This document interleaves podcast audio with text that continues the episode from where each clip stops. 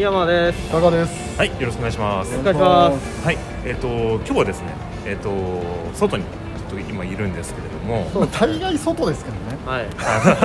そうですね。はいまあ最近は多いですけど、はい。今日1月の22日ということで、うん。あのー今年新年明けましておめでとうございます。あおめでとうございますはい。ずいぶんね、はい経ったけどね。まあこれ配信が多分2月になるかもしれない。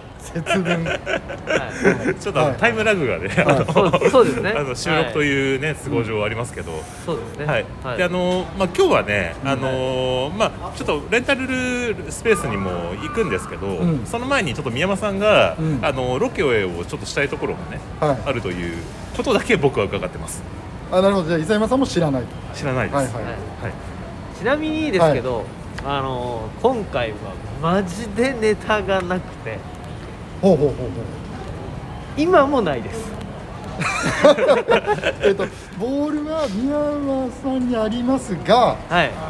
特段今もふわふわしてる状況で。そうなんですよあのですね、マジでなくて今回何にも、はいだからもう伊佐山さんがもうすぐレンタルルーム行こうという感じなんですよはいはいはいはいはい。でそしたらもうここっちはなんか風俗嬢かと。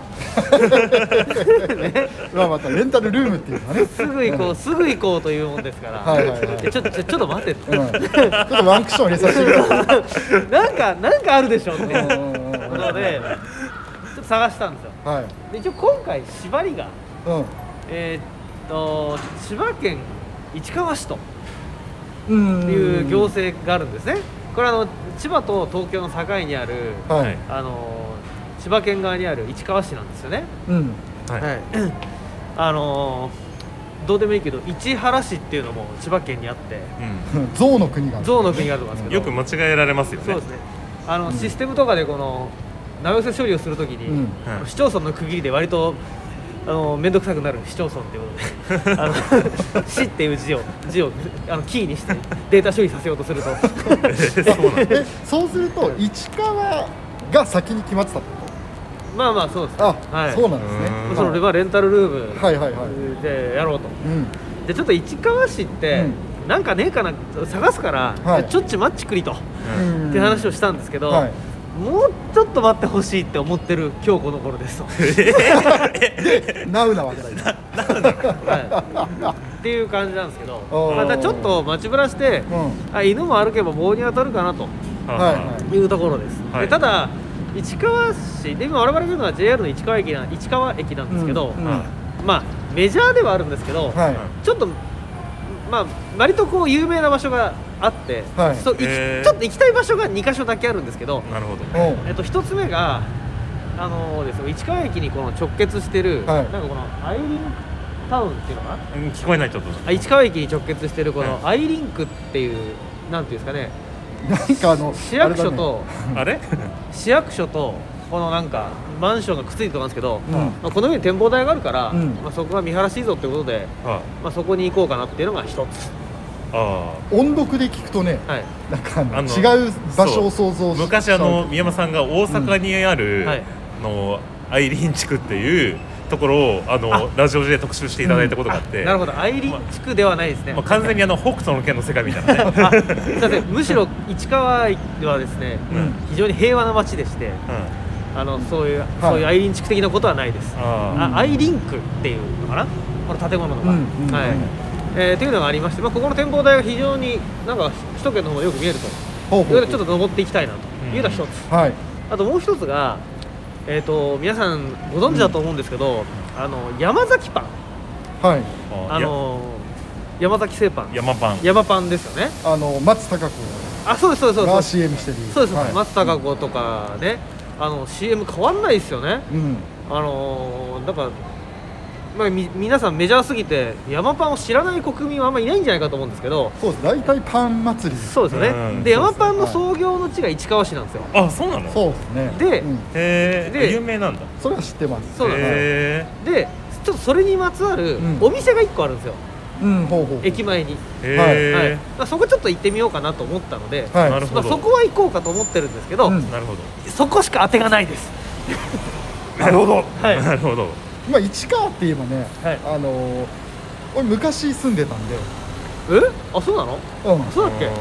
だからあのーまあかどこ行けばいいっていうのはないけど何よりラーメン屋がねうん結構激戦だから何だったらラーメン屋はしごでも。あそう、へえあーまあそれでもいいかもしれないね。はしごって意味で俺も1軒目朝食べてきたけど。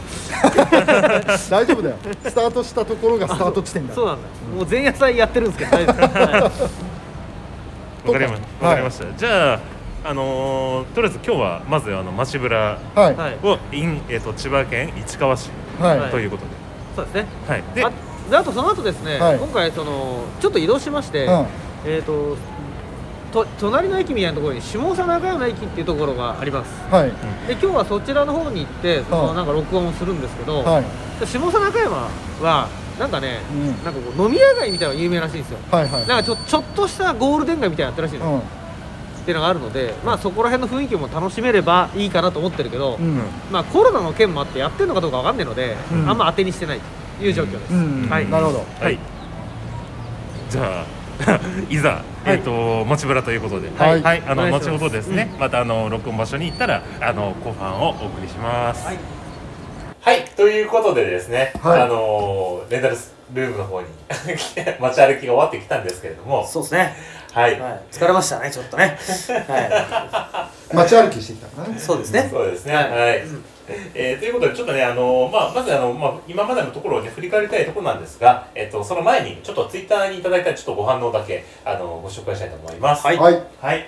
えっ、と、ツイッターの方ですね、あの、いいねいただいた方、えっ、と、ひーくん、えー、からっぽそうさん、えー、ハイチーズ世間、ハイチーズの世間話さん、えー、公式、えー、コスモディア、コスモディアアーツさん、えっ、と、あと、これですね、あのー加藤社長、かっこ NFT72 日後にファイヤーするミニマリストさんっていうこと、多分これあの、日経トレンディのあの中で NFT の話をした回があったかなと思うんですけど、多分はいそれにご反応いただいたのかなっていうはい感じがしますね。はいはい。で、あとは、えー、春、えー、ジュジューストーク、ポッドキャストさん、番組さんですね。で、あとですね、あのー、前あの僕が、あの、美味しい給食っていうね、映画あば番テレビ番組ですねテレビ番組、はいドラマを、あのご紹介させていただいて、はい。であのその時にまあそのまあ面白かったって話をしたんですけど、はい。でその回にえっといいねいただいたのがえっとアンド姫香さんあと美味しい給食シーズン2ということではい。この出演者シーズン2のドラマに出演されてる安藤姫香さんという、はい。えっと女優さんはい。からいいねいただいたという。そうなんですよ。あありがとうございまはいす、はい、もうなんかあのツイッター見ると多分このベリーベリーベリープロさんえっと多分アイドルとかもやってらっしゃるのかななんかねこの写真見るとねなんか感じがするけど。ああなるほどですね。うん。うんはい。まあ非常に可愛らしい方ではい。もうあの我々のねやつに反応していてくださって本当ありがとうございます。はい。はい。美味しい給食見ました？あの私見ましたあの後。おあの改めて。おおはいですがまああのー見ましたっていう感じでした、うん、い何やねん。やき嫌いじゃないんですけど僕はそもそもあのドラマを見る習慣がもともとない人なんで、はうん。うん。まあ、まあ別にあの普通に見ましたっていう感じ。です、いそんな反応？うん、なるほど。いやでも面白かったでしょ？はい。はい、あの今度ね今あの映画版をねあのはい、シーズン2終わった後に、はい。劇場版第2弾はい。が今多分撮影されしてるのかな？公開準備中なのか。はという形で多分今年のうちに多分公開されると思うんですけど、ねうん。はい。あれでもあの市原隼人さんの使い方がいいですよね。うん。あいいでしょう。そうそうそうそう。そう。うんうん。まあああいうああいうキャラクター合うね。合うし、やっぱこう変態感がすごい強くていいですよね。そう。そう、うんまあ、あのは真面目すぎ真面目すぎてというかこうあの視野がねこう極端すぎてなんかおかしな人になってしまってるっていう。そうそうそうそう。うん。多分ああいうのが多分正しいんだと思うんですよね。一応あれさ器用起用。の仕方として。使い方として。使い方として。そう。正しい使い方っていう、はい。であのほらあのこうああなんうん。あ面白かったですね、うんはい。ということであのぜひねあの美味しい給食あの劇場版もねあのシーズン2もぜひあの応援していこう 応援していきましょうということでご覧くださいと、はい。はい。い、うことでした。はい。はい。ということで、えっと、じゃあ一巻のねあの話にちょっと振り返りたいと思うんですけれども。そうですね。あのさっき冒頭でも私ちょっと申し上げたんですけど、まあ、今日はあの JR 市川駅にちょっと朝一集合してちょっと市川駅周辺を街ぶらしました。はい。街ぶらっつっても半径なんだ30メートルぐらいの距離しか回ってないんですけど、うん。であのー一応予定通り2カ所行きまして特に他は行ってないんですけど、うん。一つ目があのアイリンクタウン市川ということで、ううん。んあのー市川駅の南側のもともと再開発なんですね10年ぐらい前にやってた、はであの市役所のうん。あの、いわゆる公的手続きをする機関と、うん。あとはそのレジデンシャルというか民間のあ、まあ、マンションですよね。うん。あの再一体型開発のところでそこの最上階の45階ぐらいのところが一般の方も自由に出入りできるですね、うん。展望フロアになっているとはい。いうようなところでした。うん。でその展望フロアに直通のエレベーターが2基備わっていて、結構なんかお客さんもいたんですけど、うん。あのエレベーター上がる瞬間からガラス張りだったんでもうめちゃくちゃよく見える、うん。あのーところでですね。で展望フロアに行ったらですねあの結構おお子さん連れっていうんですかねえーの方も結構いらっしゃったんですけど、はい。まあ非常に今日は天気もよくですね、うん。あのいい景色があの見れましたと。はい。いうところですね。結構そのまあ俺も今マンション住んでてはいはい。でマンションから富士山が見えるんですよ。はい。まあやっぱり標高も高いからね。うん。でもまあ富士山以外にはまあそんな見れない。うん。中やっぱり45階まで登ると、うん都内からであ都内じゃねえか。千葉からでもいろんな山が見えるのね。そうね。筑波山が見えたりとか、うん。名前は出てこないけど。うん。いろいろ高い山があ周り囲んでんだなっていうのを見えるしもうなんかミニチュアを見てる。そうですね、うん。まあ街を見下ろす感じもうん。非常にミニチュアを見下ろすようなところもあるし、うん。あと角度的になんかこうスカイツリーと富士山が結構セットに見えるような、うん。あの角度もあって、あの非常に気持ちいい、うん。場所だしね。うん。うん。あとあのなんだっけ。よ保育園のね多分お散歩コースみたいになってるんだがうん。あと1階に託児所があったんでそこの託児所の預けられてるお子さんなのかわかんないですけど結構子供がキャッキャッキャしていたりとかうん。する中、うん。ちょっと不穏な空気を発している男性の人たちお客さんが何人かいらっしゃって それもなかなか面白かったんですけど、うんうん一つがおそらく写真撮影が好きな方なんですよね。うん。だからうん。ちょっと見たことない機材を使ってうん。なんか風景写真を撮ってるうん30前後のお兄ちゃんって感じですかね。がいたんですよね。一眼カメラのレンズのところに襟巻きトカゲみたいな。そうそうそうそう。うん。でおそらくうん。このガラス越しに風景を映す時にガラスを映り込ませないための仕掛けだと思うんですけど、そういう専用機材を持ってる人はいたんですけど、はやっぱダントツにオーラ出してたのは、謎の無線更新をしていた四十絡みのお兄さんですけいやでどもあんた仕事なんじゃないの？そうなんですよね。結構謎最初はなんかそのいわゆるこうハム無線みたいなものとか、あとは航空無線とか警察無線無線の傍受でもしてるのかなと思ったら、うん。誰かと話してるんですよね。そうね。話してるのは完全にビジネス口調なんですよ。うん。でしかも何かねパソコンではないうん。電子電子辞書的な大きさのうん。独自の機械でキーボードでパタパタ打ってるんですよ。ボタンが20個ぐらいある。うん。だいぶ小さいパソちコンだ小さいパソコンでやって、うん。やってるんですけどただファッションがうん。完全にオタクのファッションなんですよね。だからそのうんうんうんなんていうのそういう無線オタクの人なのかなっていう見た目なのに、うん。あれ何なんだろうなっていう、なんか測定してそうそう報告したりするん報告したりしているのかなっていううん。感じの人がいてですね、まあ、なかなか変な雰囲気でしたよねあそこね、であとあのはい。結構いろいろ気になるところが何箇所かあって。はい。うんまず一つがあのし紙辺が全部あのクリアなガラス張りなんですけど、うん。展望台がね。一辺だけが曇りガラスになってるのがあってうん。双眼鏡禁止ってなっているうん。のがあってうん。その正面に高いまたマンションが見えるんですよね。うん。だから一応我々あのそういったモラル警察の我々としては、まあ、これは覗きだねと。これ覗いちゃってるやつですねと、うん。うん。あの要はあのなんつうのツインタワーみたいになっててでもう一方のあのマンションのが、まあ、真ん前にあるんだけど、うん。でもそこを あのなんつうのもし双眼鏡でもね、はい。持ってきてで真正面に見ようとすれば、うん。あのがっつり見えちゃうから、ん。その視線の先のとこだけなんかこうあの白い斑点みたいなものでなんかくこう曇りガラス状態。曇りガラス的な感じで見えないようにしてるっていう、そうですね。うん。なっているんだろうなっていう。そもそもねその双眼鏡禁止って書いてあってまあまあ展望台じゃないですか。うん。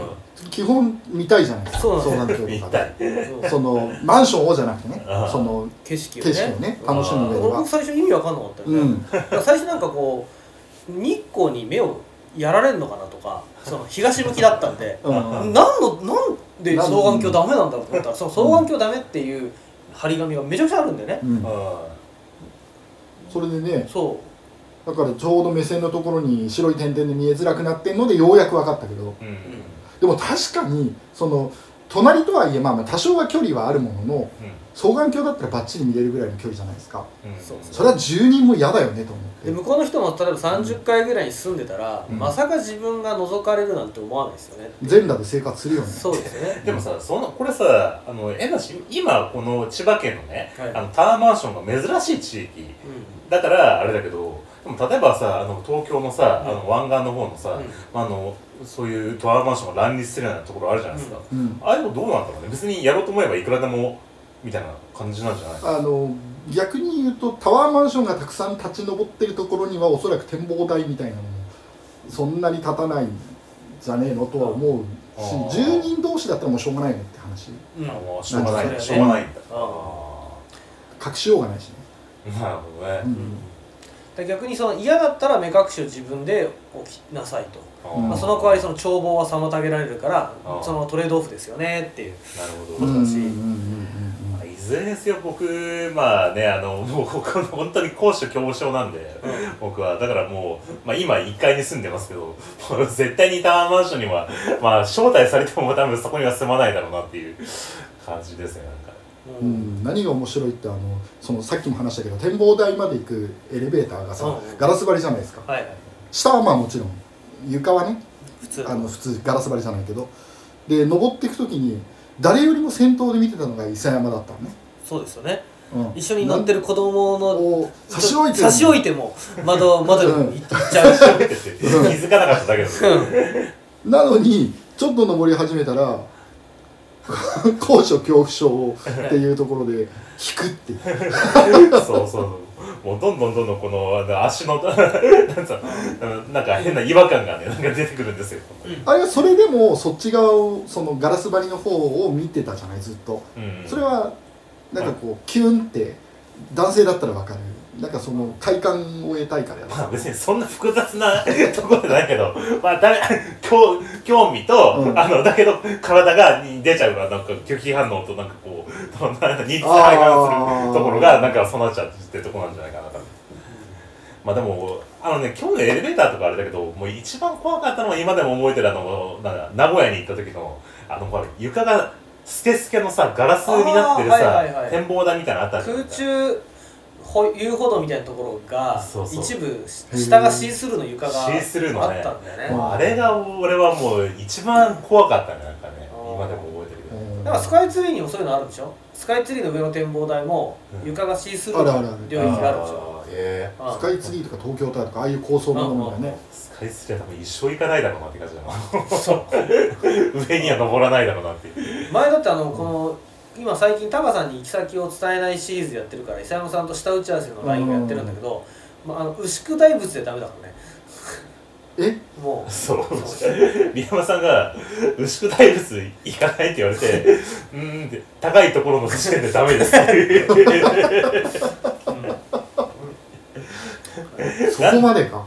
なんでわざわざ苦労してまで行ってそんな高いところ登らなきゃいけないんだっていうあの登山とかでその山頂から見る景色みたいなのがいいわけあそれはね大丈夫。だから一緒に行ったじゃん。床だから大丈夫。あ床っていうか地面に沿ってるから大丈夫。そうそうそうそう。うーん。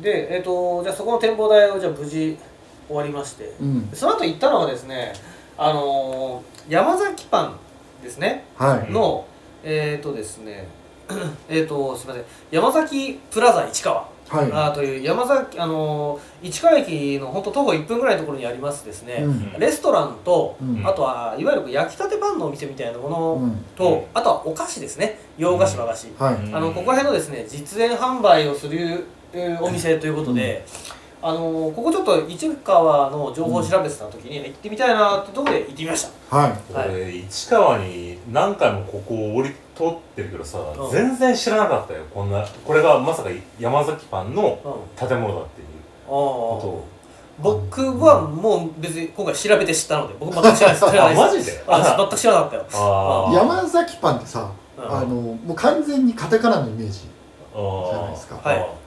で山崎パンプラザはい。は視界から入る限りではうん。ローマ字で書いてあそうですね。うん。るだけでもだいぶ違いっていうか。違うよね。うん。しかもその英語表記なのにちょっと筆記体というか割とちょっとエレガントな雰囲気出してますよみたいなうん。あのところだから。あれちょっと山パンと分かんないね、うん。ただ我々は知ってるんですよ。展望台から見下ろすとでっけえ山パンの太陽太陽のマークがあるそうそうそうえー、あそうなのそうそうそうそう。気づかなかった、うん。へ行きまして、えー、と地下がスーパー1階がパン屋およびやあお菓子屋2階がレストランっていう、はい。なんかそういうような構成うんだったんですね、で行ってですねここはあのーいわゆる焼きたてベーカリー状態のお店かなと思ったら、一応奥にですね定番品もあると、うん。そこで面白かったのはあのランチパックの、うん。なんだっけご当地ランチパック、はい。ということで、まあそもそもご当地ランチパックなるものがあることも初めて知ったんですけど、うん。あの普段あんま見ねえよあランチパックは皆さんコンビニとかで見ますよね。まあまあよく売ってまよすね。く見ますよね、はい。ですけど定番品以外の変わり種とかうん。ではめちゃくちゃあって、うん。あこんなあるんだっていう。あれ初めさそのさ後ろにねあの博物館場外ではい。日本地図が書いてあって、うん。でその日本地図のところに各それぞれのご当地ランチパックがの飾ってあるから、はい。あ買えるんだと思ったら、はい。買えるわけでもなくて。あご案内だけ。あそうそうでそうそう。で手前にランチパックがずらずらっといろんなものが並んでるから、うん。何かなと思ったらあのーいわゆるランチパックにそれだけの種類があってでそれを売ってますよっていう。だ我々がコンビニで普段目にしてるランチパックはランチパックの中でも本当一部、氷山の一角、うんそうしか見てなくてはい。でもう視界的っていうかそう人人間順番的にはまず日本全国の地図を見るじゃない。うん。で下に多分売ってるんだろうって想像するから、うん。一生懸命まず日本全国のとこから探したの。食べたいものでいくつかピックアップしてすげえ探したんだけどうん。結果一個もなかった。ん。だなんだろう。ちょっと残念な気持ちをまず持ちながら。あれでも日本地図から剥がして取るが正解なんじゃない？ベリー。賞味期限が心配だから色がちょっと違うことにはなってるけどね、まあちょっとそれぞれねあのみんなランチパックそのいろんな種類のランチパックを別々にちょっと買ってきたはいので、はい。じゃじゃあ実食してみましょうかねこの紹介しながまあそうですね。らはい。まあ、まあ実食してもいいししなくてもいいと思うんだけど。まあえーと紹介、紹介してましょう。えっと私買ってきたのはですね、はい。まずは変わり種ってことでうんランチパック担々麺味。担々麺。担々麺風。担々麺風。担々麺風。いはい。元祖ニュー担々麺本舗監修ということで、あまあ、ちょっとこれはあの炭水化物オン炭水化物っていううん。ところへんからもあちょっですねと写真いいかなということで、えー購入させていただきました。はい、はい、焼きそばパン中華風みたいな。ちょっとじゃあ焼きそばパンの汁だく？ぐちゃぐちゃだろパン。ちょっと食べて味教えてもらってもいいですか？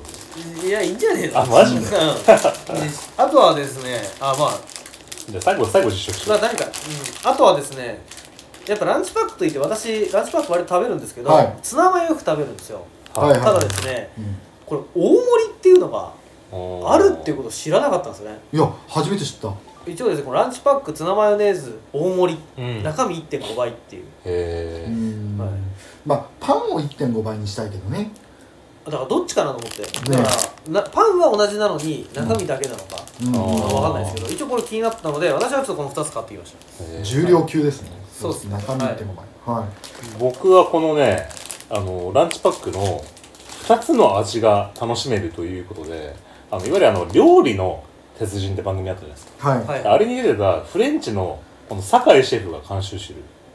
あー。はいえーなんだ。アラ・アッシェ・パルマンティエと、えっと、サーモン・ムニムニエルフのあつがー一個ずつ入ってるよ。ってことですねはい。ミートグラタンとタルタルソースらしいです。はい。はいという。もともとランチパックってさ、2個2個1じニコイチだよね。ゃんなんで別々の味っていうのがいいよね。うん。私ね買ったのははあのソース焼きそば日清焼きそば UFO 監修っていうのを買ったんですけど面白いなと思ったのは、UFO ってカップ焼きそばじゃないですか。そうですよね。でソース焼きそばの焼きそばは多分カップラーメンの麺じゃないじゃないですか。うん。か監修したはいいけどゴールはどこにっていう。うん。最終的なゴールがカップ焼きそばなのかうん。そのソースに決め手があるのかうん。ちょっと気になったんで。そうですね、うん。はい普通の焼きそばパンと何が違うんだ、そうそそうそうそう。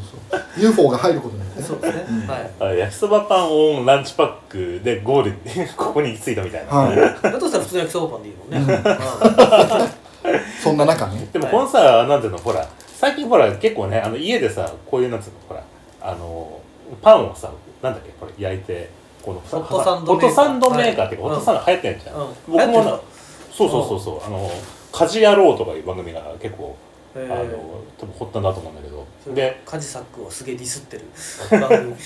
そうなると家事この野郎って え家事野郎知らない？ごめん知らない知らあのなんだっけえっとあのバカリズムと、うん。あとあのカズレーザーとあとなんだっけあのカトゥーンのあの男の子が3人で、うん。あの男男目線であのいろんな家事をするっていう。テレビ番組。それ番組で、うん。主に料理が結構多いんだけど、でうん。その中であのこう美味しく食べられる料理の紹介の中で、うん。そのホットサンドを美味しく食べるみたいな、うん。ホットサンドを美味しく食べる、うん。うん。まあ、そういうなんていうの裏技みたいなみたいなやつとか、はい。はいその中であのホットサンドメーカーがそこから結構バズって、ホットサンドメーカー売れたりとかしてて。はい。あのー、た2年？1年？2年ぐらいのコロナになってからキャンプがね実際流行ってるようになってあでキャンプでホットサンドやるっていうのはうん。あのホットサンドで確かにいろいろ。何でもかんでもコンビニで買ってきたものを挟んでみたら美味しいとかっていうのが結構動画でもはいへー2年ぐらい前か。で上がっててでなんかおすすめいろいろやってみたらたこ焼きも美味しいしいろいろ見たけどね。たこ焼きじゃないパンの間にたこ焼きやそうそうそうが美味しいとか、えー。なんかなんかパン使わないでホットサンドを使ってなんか全然別の料理作ったりするみたいな、うん。そういう裏技みたいな、まあでもそのホットサンドっていうことで言えばこのランチパックでさその何かこうどうやってこのパンをこういう状態で挟んだっていうっていうさの。このぎランチパックのぎあ 技違くてあのこれはこれで売ってるよ。え？あのランチパックみたいなものを作る機械は。ああそうなの？うちはホットサンドも作るし、うん。この自家製なんていうのランチパックも作るよ。マジで？自家製ランチパック作る機械があるんだ。パウチみたいなことになってるいやいやいやもう当然力でグイってやるだけえ？そんな大したもんじゃない。500円ぐらい売ってるやつよ。ええー、そうなの、うん。これそれで何？このこんなこういう何？袋状というかにできるあなるなのるなるなる。あ僕はそうなの？うん。へえ知でらなか結局なんていうの？このなんていう生地同士がグニュってなるだけだから。へえそれでくっつくんだ。へまあまあくっつく。え食ってる間は離れないぐらいの強さでくっつく、はいはいあマジで、うん。そんな粘着力があるのねあるある。へえ、びっくりです。そうそうそう。よかったじゃないですか。解決して解決した。それでそれでやるとちなみに耳も切らなくていいから一緒に切ってくれるから楽。ああですよ、なるほどね。うん、売ってます。はい。でそんな山崎。あそうですね。はい、ということでした。はい。でその後我々あのなんかもう、えっと、と2つ隣にある下総中山駅に移動しましてでこの今使ってるなんていうんですかねこのレンタルスペースみたいなのも来たんですけど、うん。まずあの下総中山駅俺多分ね初めて降りたんだと思うんですけど嘘、うん。下総中山駅に来ないことにそんな意外性を感じられると思わなかったえけど多分でもなんかあのほらあのそこにあるあのコルトンプラザと映画館に多分一緒に来てると思うんだよね。コルトンプラザって元八幡じゃないの？元あー八幡そっかは行くよ。あのそっかそっか。新宿線の乗り換えとか、まあどっちかでも行けんだけど確かに下総中山は使う機会少ないわな。そうだ。結局初めて俺が来たんですね。あ本当？そっうわうん。それは本人がそう言ってるのよ俺も来たと思ってた。そうだったんですけど、うん。いやなんかあれですねこう割と昔ながらのお店も結構あって。そうだね。うん。うん。なんかまあ懐かしいようなね、うん。あの魚屋さんがあったりとかうん。してね、なんか街ブラするというほどではないかもしれないけど散歩にはちょっと持ってこいかなということで、うん。でなんか変なあの飯屋があってテイクアウト専門店みたいなやつだから、タカさんがそこあそこで弁当買おうって言ったら そこのおじいちゃんの喋りの勢いとうん。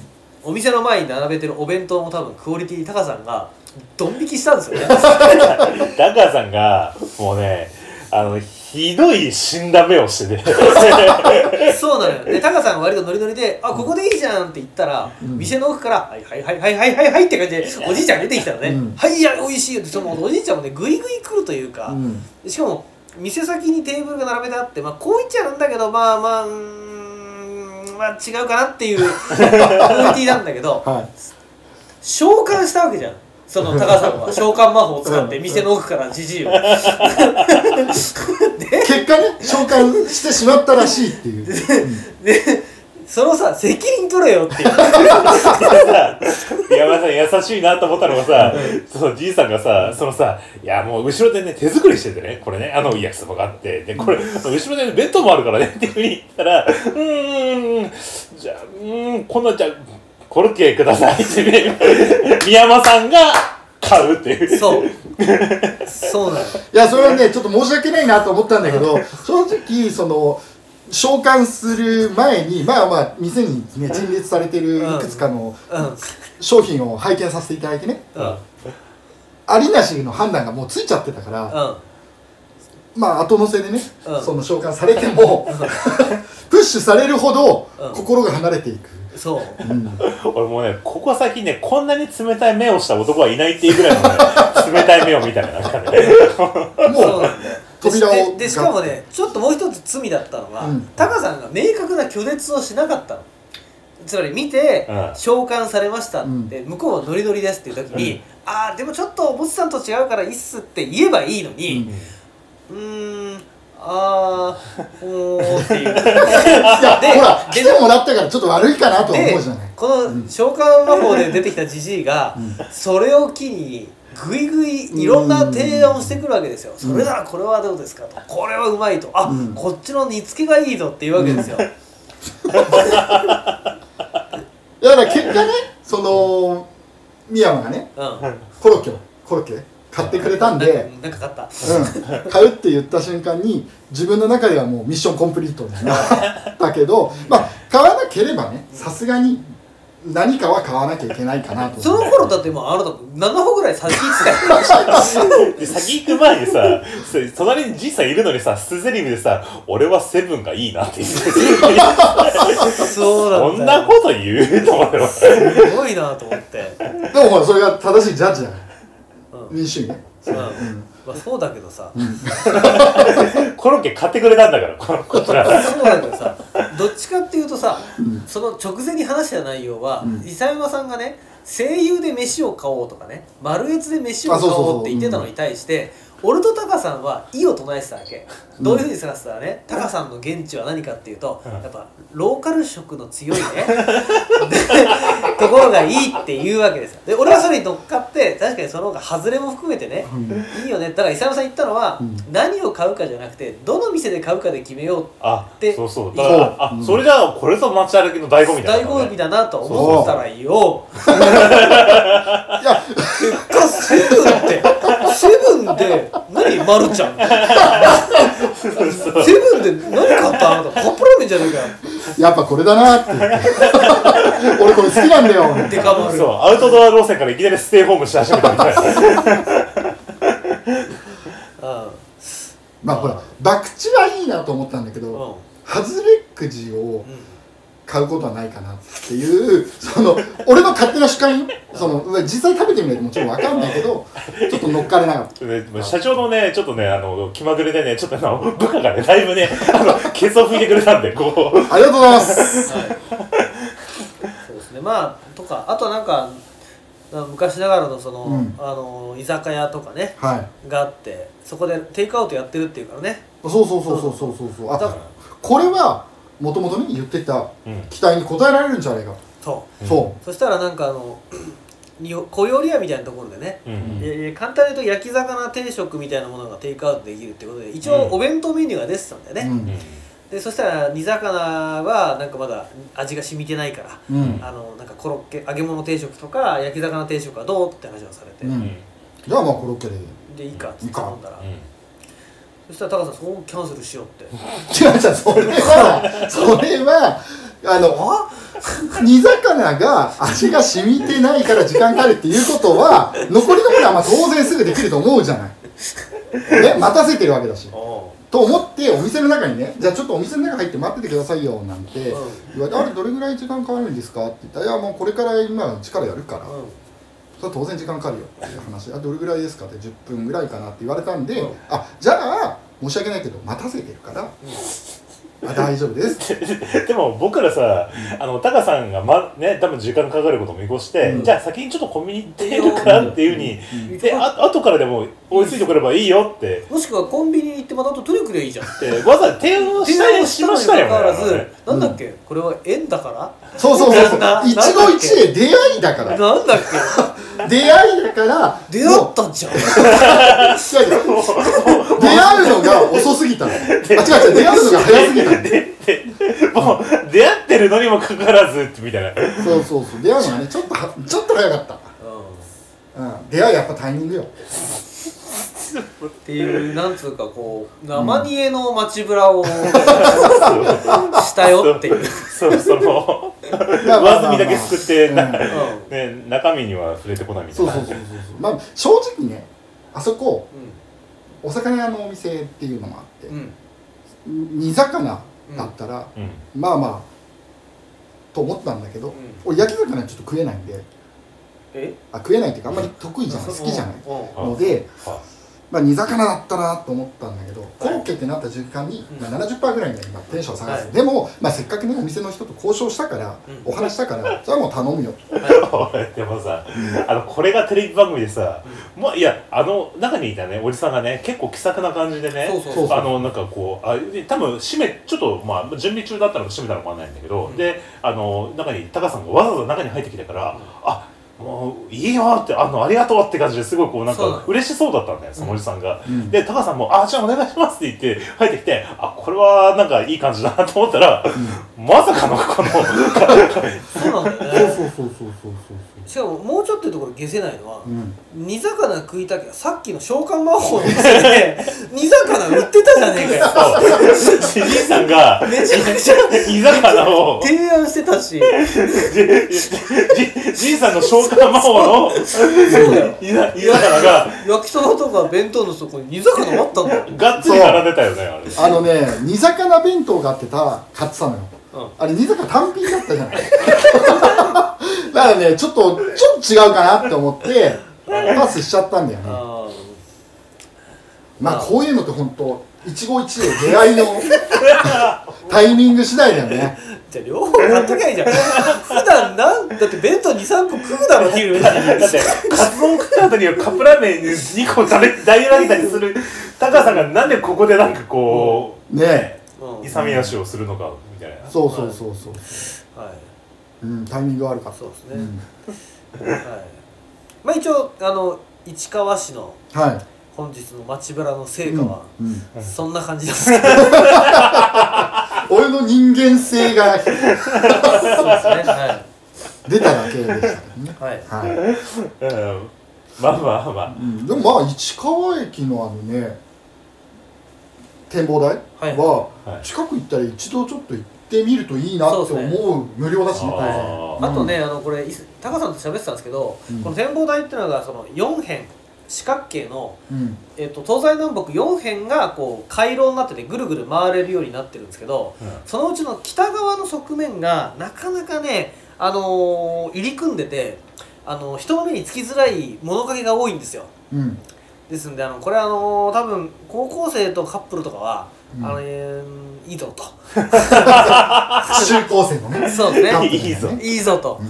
あのそういうところで。うん。好きですよね。思い返せば私はあの千葉にですねあのパルコ、おとセントラルプラザっていうショショッピングセンターがあったんですけど、そこの階段が誰も人が来なかったんでね。はよくああ階段に座ってうん。ねあのいろいろあったなっていう そうああんまりこう人が来ないようなところとかね。いそうそうう。そですね。大切ですからね、うん。僕もあの新宿のビルの中のなんかこう使ってないフロアみたいな。あそうそうそうそうそう。そういうところとかね。そうね。ありますよね。ありますよね。うん。であの池袋とかがなかなか人混んでてねそういうとこ見つけるの大変だったなってみたいな そういうそうそうそう思い出とかね。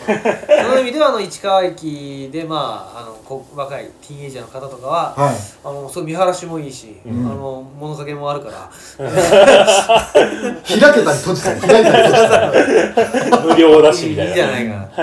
一人で行った場合も双眼鏡も使えるし、ダメだっつっていきなり変質したとこだ。うん、ということでね、はい。あのまあ市川ねあの、はい。あの最近まあ市川あの、まあ、住む町としてもね、うん。あの注目されてるということでね、あのもうさ最近そういえばさこの間行ったほら流山。はい。流山がテレビによよく見るようになりましたね最近ねまあまあ最最近じゃないけど、ね、っていうかまあ本当ここ何年かだって関東の中で一番こう地価の上昇率高いところだからね、ああ、そうあいやだから僕もだから行って意識初めて意識したからかもしれないんだけど、うん。あのマツコの知らない世界とかでうん。流山が、うんてか国道10 16号のなんか特集かなんかやってて、うん。で流山がすごいこうなんつうの注目されてるのうちにその浮かれ具合になんかこうマツコがなんかあそこはなんか調子乗ってやがるみたいな感じのなんかこうコメントの言ってたりするぐらいまあすごいこう、うんはい。ね。ただちょっと注意が必要なのはあの流山は流山で広く言えば流山なんだけど、うん。いわゆる流山駅、うん、我々が行った流山駅と、うん。流山お高の森あとか南流山という、うん。今盛り上がってるのとは若干違うよ。ちょっと違います。よあー流山の中でもね、そうそうそう。なるほどね。うん、我々が行った流山駅っていうのは、うん。多分まだ日が当たってない。まあだいぶもうそろそろかな。自然が確かに多かった。そうですね。感じでしたよね、うん。確かにね。はい。はい。ということでね、はい。今回もちょっと1から8からお送りしました。またねあの別のはい。はい、はい、ということで、はい